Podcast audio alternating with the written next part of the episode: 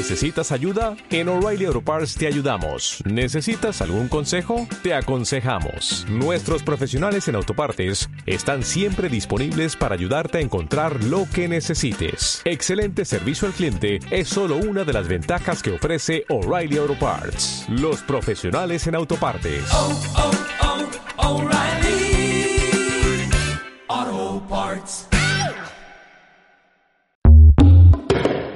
Continuación, un espacio donde se expresan todas las ideas de manera libre y plural, con información directa de los especialistas para que tomes tus propias decisiones y hagas valer tus derechos. Zona Libre.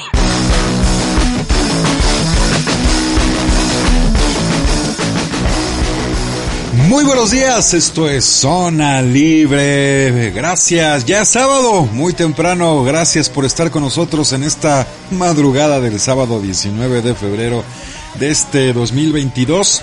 Recuerden que este es un programa, es una coproducción del Consejo Nacional de Población y el Instituto Mexicano de la Radio. Así que pues bienvenidos sean todos ustedes una vez más a este programa que tenemos siempre contenido de interés común y muy importante.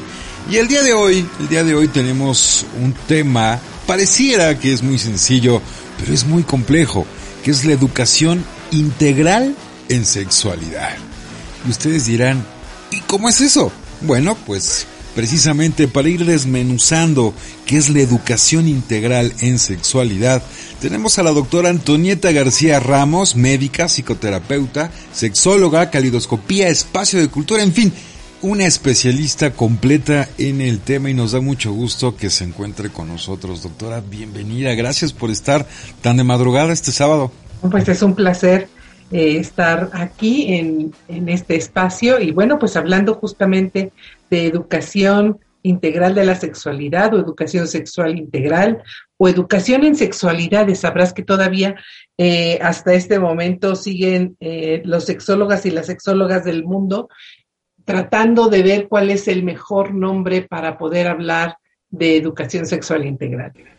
Exacto, porque pues eh, nuestro país, por lo menos en lo que a mí me tocó, pues eso no existía no existía una educación sexual como tal, de hecho la educación sexual ya no se diga integral, pues era lo que nos daba nuestro entorno, nuestros compañeros, nuestros amigos, poco de nuestra familia porque siempre ha sido un tema tabú.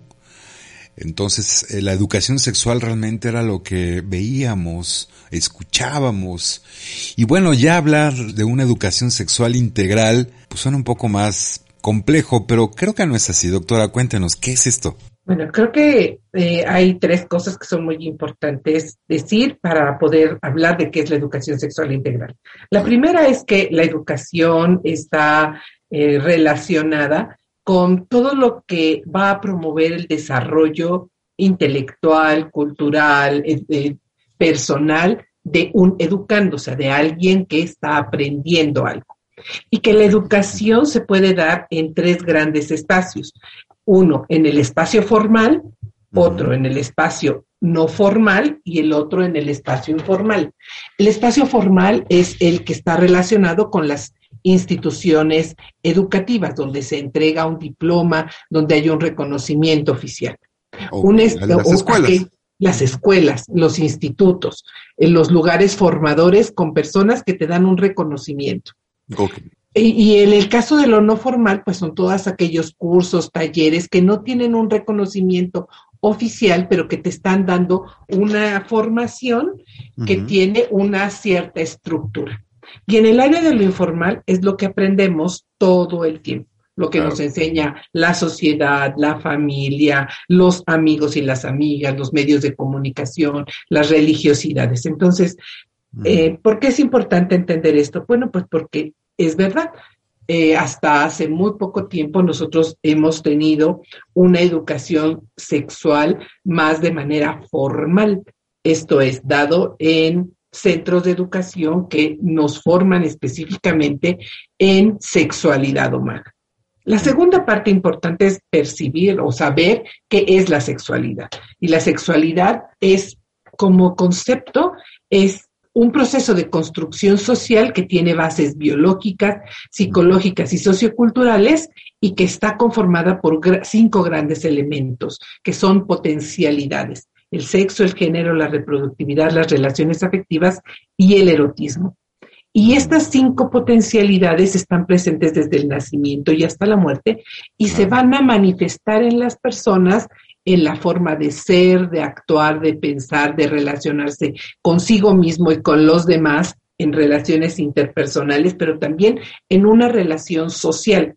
Y entonces todo lo que la sociedad nos enseña va a repercutir justamente en estos puntos que acabo de mencionar, en cómo soy, cómo me percibo, cómo me vivo, desde los roles de género que me enseñan, o sea, estas consignas sociales que me, dicen cómo me tengo que comportar si soy un hombre o si soy una mujer, más todas las consignas socioculturales en las que yo estoy inmersa en un momento determinado de la vida, ¿no? Entonces, Fíjate cómo esto que acabas de decir hace un ratito, de que nuestra educación de la sexualidad era informal y que además la recibíamos de algunas cuantas cosas, de algunos cuantos lugares, es cierta, porque nosotros nos hemos educado en nuestro núcleo familiar, pero después también con las personas con las que nos hemos relacionado en la escuela, en la, en la comunidad cercana, con la familia extensa, etcétera, y con los amigos y amigas. Entonces, ahí hemos donde, donde hemos recibido esta educación sexual. Y por último, el tercer punto importante es definir qué es entonces la educación sexual integral. La educación sexual integral es, según la UNESCO, es eh, un proceso de enseñanza y aprendizaje que está basado en planes de estudios que van a tocar puntos desde los aspectos cognitivos, psicológicos, físicos y sociales en relación a la sexualidad, o sea, en relación a lo que es la propia persona.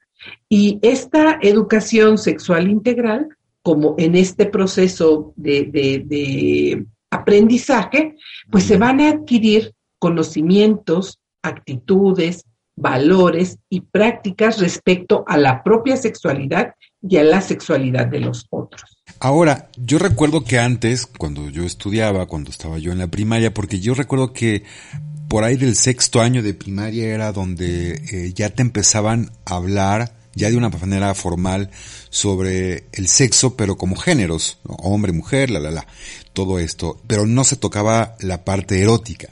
Esto, como bien lo referimos, ya lo entendíamos después, ya en mucho más grandes y de una manera informal.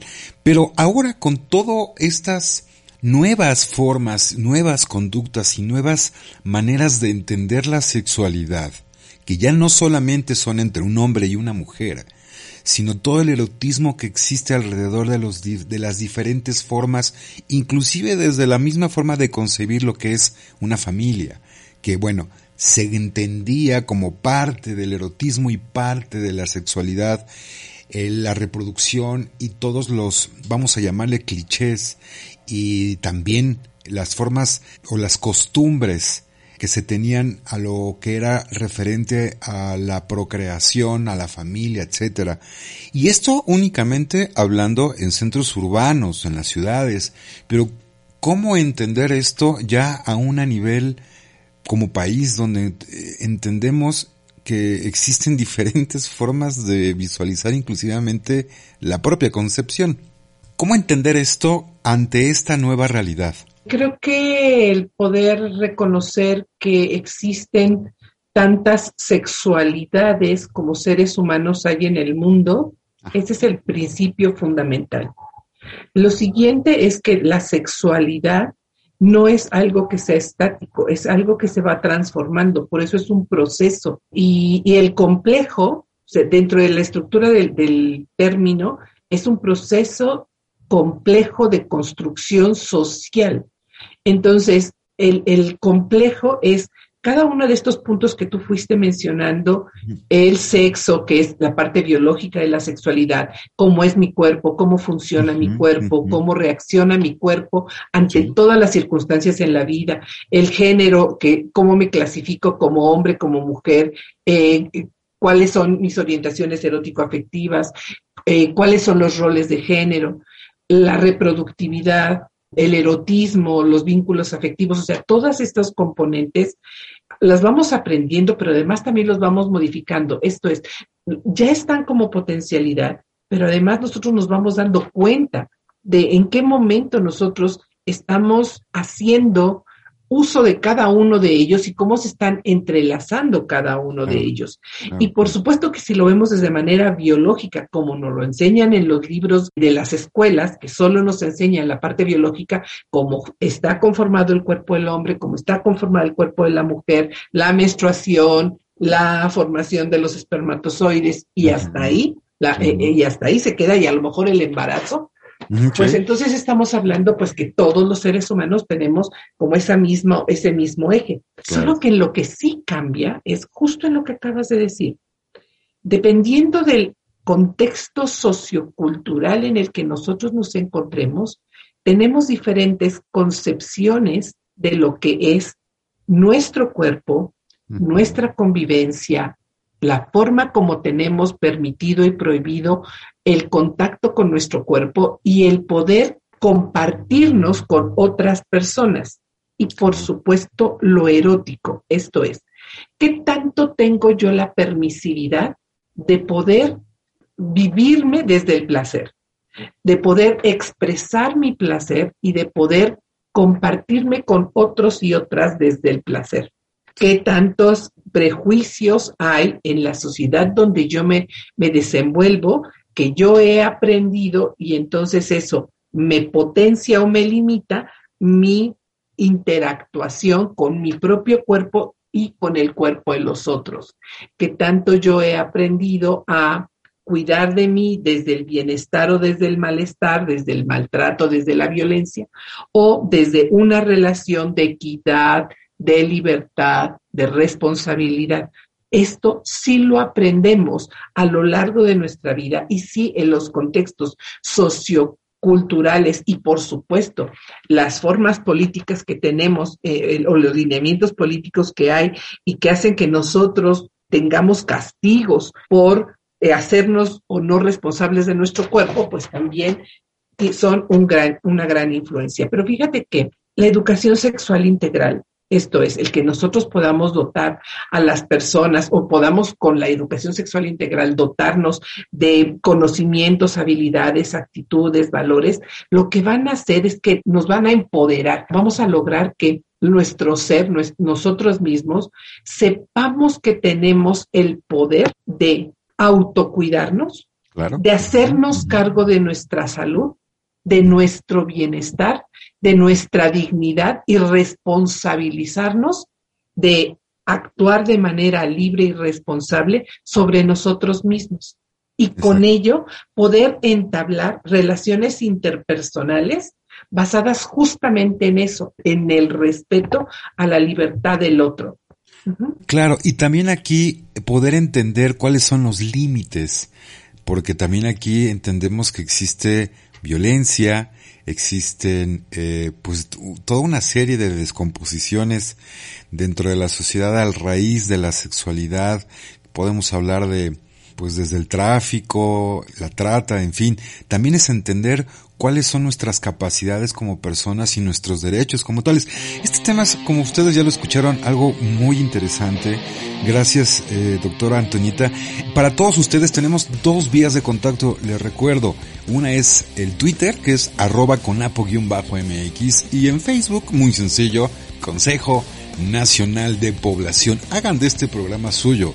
Las redes sociales son para eso, para que podamos entendernos, comunicarnos mejor y que nos cuenten cuáles son sus dudas, sus preguntas, no solamente de este tema, sino de cualquier otro que podamos haber tocado o en el futuro tocar.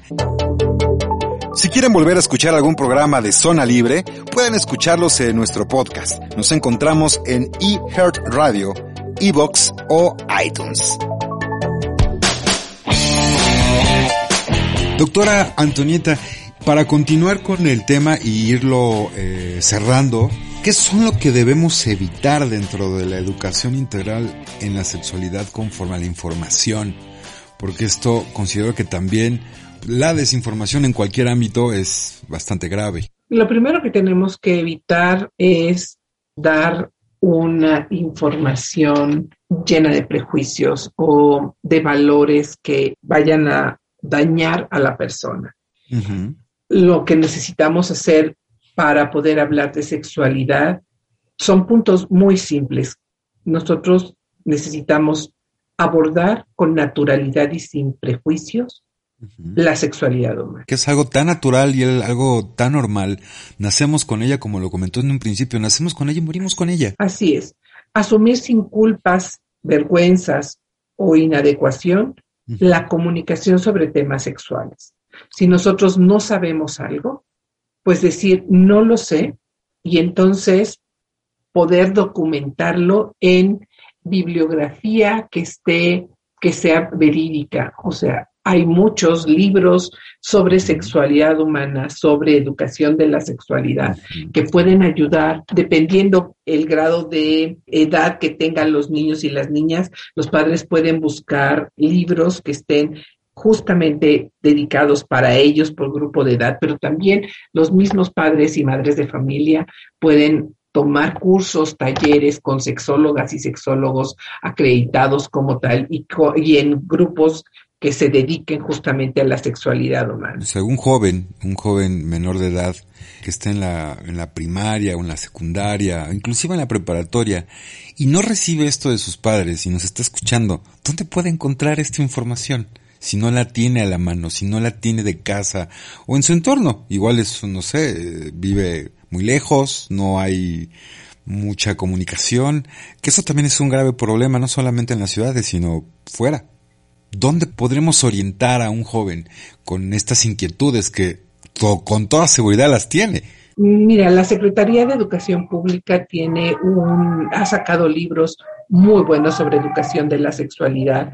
Hay diferentes asociaciones civiles que nos dedicamos justamente a la educación de la sexualidad integral. Eh, la Federación Mexicana de Educación Sexual Integral, la FEMES, tiene un listado muy grande de asociaciones civiles alrededor de la República que se dedican a la educación sexual integral, tanto a nivel eh, comunidad comunitario como a nivel de formación, o sea, forman, formadoras de sexólogas y sexólogos en México. Entonces, puede escribir a la Federación Mexicana de Educación Sexual y Sexología, FEMES, y ellos pueden darles la información, dependiendo de eso en el estado en el que estén, de qué asociación civil se encuentra en su entidad federativa. Pues doctora, aparte de las todas estas maneras que podemos encontrar eh, para que una gente, sobre todo los más jóvenes, puedan llegar a ello, ¿qué mensaje les pueden dar directamente tanto a los padres o a los cuidadores, donde no solamente los jóvenes, porque me imagino que los lenguajes son diferentes, muy similares deben de ser, pero sí deben de ser lenguajes diferentes, porque no concebimos inclusive a, diferentes edades eh, precisamente el erotismo, la sexualidad per se, en general. Eh, también para nuestros padres, para nuestros chicos, es la, ¿son las mismas instituciones, son los mismos lugares? Sí, en general, las instituciones que nos dedicamos a la educación sexual integral, lo que tenemos son planes de trabajo de acuerdo a la edad y a los conocimientos y habilidades que tienen los niños, niños y adolescentes. La guía que nosotros tenemos es una educación sexual que está vista justamente de acuerdo a la competencia de cada uno de ellos. En general, nosotros pugnamos por una educación eh, no sexista, para poder ir trabajando hacia la equidad en la diferencia, el buen trato. Todo esto es muy importante recordar que cuando se acerquen a una institución sexológica, pues que nosotros trabajamos con valores muy específicos, valores humanos, los cuales son el primero, el respeto el respeto a las individualidades, el respeto a las libertades internas para actuar, el respeto a la diferencia. Trabajamos por la equidad entre los seres humanos, por el buen trato y la no violencia. Y que el trabajo que vamos haciendo está basado en una estructura de fomento a la salud física, emocional y al conocimiento integrativo. También es importante decir que mm, los educadores en sexualidad tenemos una educación laica, que respetamos la libertad de las creencias de cada persona, pero que lo que estamos enseñando está relacionado con información verídica, información que ellos pueden encontrar en los libros de biología, de sexología, de sociología, o sea, es una estructura muy bien conformada y, que además, como tú lo dijiste muy bien hace un momento, se les habla dependiendo de la edad que tienen los niños y las niñas del conocimiento y se les va presentando de manera ordenada, sistemática y respetuosa. Pues doctora, eh, muchísimas gracias, doctora Antonieta García Ramos. Hemos llegado ya al, al, final de este, de esta misión de Zona Libre. La doctora Antonieta García Ramos es médica, psicoterapeuta, sexóloga, calidoscopía, una especialista en el tema de educación integral en sexualidad. Parte de todo el esfuerzo que la doctora hace y las instituciones es tratar y cuando digo tratar es no un, un, vil intento, sino realmente lograr hacerlo, a que nuestras sociedades sean más equitativas, igualitarias, más empáticas, porque tenemos muchas ideas rezagadas sobre la sexualidad, la educación, bueno, y que sea integral, bueno, pues es un reto, es un reto donde madres, padres, personas cuidadoras, este, nuestra familia en general y nuestra sociedad debemos estar pues completamente eh, inmiscuidos porque aparte de lo que significa en la manera afectiva es la salud. Y sobre todo para evitar las falsas creencias y como comentaba, eh, no sé si usted quiera agregar algo eh, con, con, esto último, que es, pues también esto incentivar a que exista menos casos de abuso sexual eh, para los niños y en general toda la violencia que existe alrededor de la sexualidad. Claro, la educación sexual integral favorece que las personas tengan un autocuidado y un respeto por su cuerpo y por supuesto por el cuerpo de los otros la, el abuso sexual, la violencia sexual, son actos deleznables y que además son actos criminales, que por ningún motivo están relacionados con los aspectos eróticos. Una violación y un abuso sexual no tiene que ver con el erotismo de la persona, tiene que ver con un abuso del poder. Totalmente. Y algo que es muy importante hablando de educación sexual integral es que muchas veces los padres tienen miedo de que sus hijos se vuelvan, entre comillas, pervertidos o que se adelanten a eh, sus encuentros eróticos. Nada más alejado que esto. Las, los niños y las niñas, los adolescentes que tienen educación sexual integral retrasan sus eh, encuentros eróticos que de todas maneras los van a tener. Claro. Y además lo que hace es que cuando los tienen, lo hacen de manera informada, protegida, cuidada para sí mismos y para la persona eh, cuidada en pareja. O sea, hablan sobre el tema y se protegen para prevenir embarazos no deseados e infecciones de transmisión sexual. Entonces, la realidad es que es muy importante que nosotros a todos los niveles, niños, niñas, adolescentes, eh, eh, adultos jóvenes, adultos mayores, a cualquier momento de nuestra vida, aprendamos sobre sexualidad humana. Doctora Antonieta García, muchísimas gracias por haber estado con nosotros. En verdad le agradecemos que esté tan temprano. Muchas este gracias sábado. a ti. Gracias, eh, doctora Antonieta. Para todos ustedes tenemos dos vías de contacto, les recuerdo. Una es el Twitter, que es arroba conapo-mx, y en Facebook, muy sencillo, Consejo Nacional de Población. Hagan de este programa suyo. Gracias a todos ustedes por sintonizarnos. Les recordamos que también pueden escuchar este y los programas pasados en la página de Reactor en www.imer.mx diagonal reactor. Ahí pueden encontrar los programas de este Zona Libre y de todos los de Reactor. Así que, pues eso es todo por el día de hoy. Muchísimas gracias por haber madrugado con nosotros. Esto fue Zona Libre. Lo escuchan por Reactor 105.7. Mi nombre es Enrique Gil y nos vamos con esta extinta banda de pipetes, eh, sex. Así que Ya lo saben, la sexualidad es de todos y es para todos y tiene que ser completamente libre y saludable. Así que tengan un excelente fin de semana. Nos escuchamos la próxima semana aquí en Zona Libre. Chao.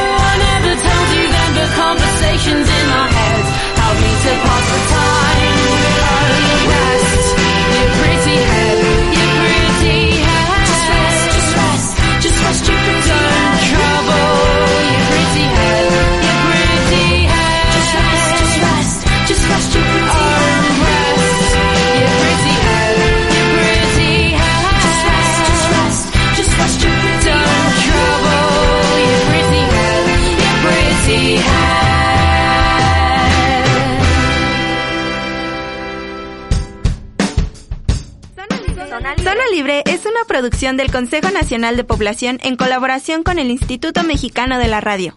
Reactor 105.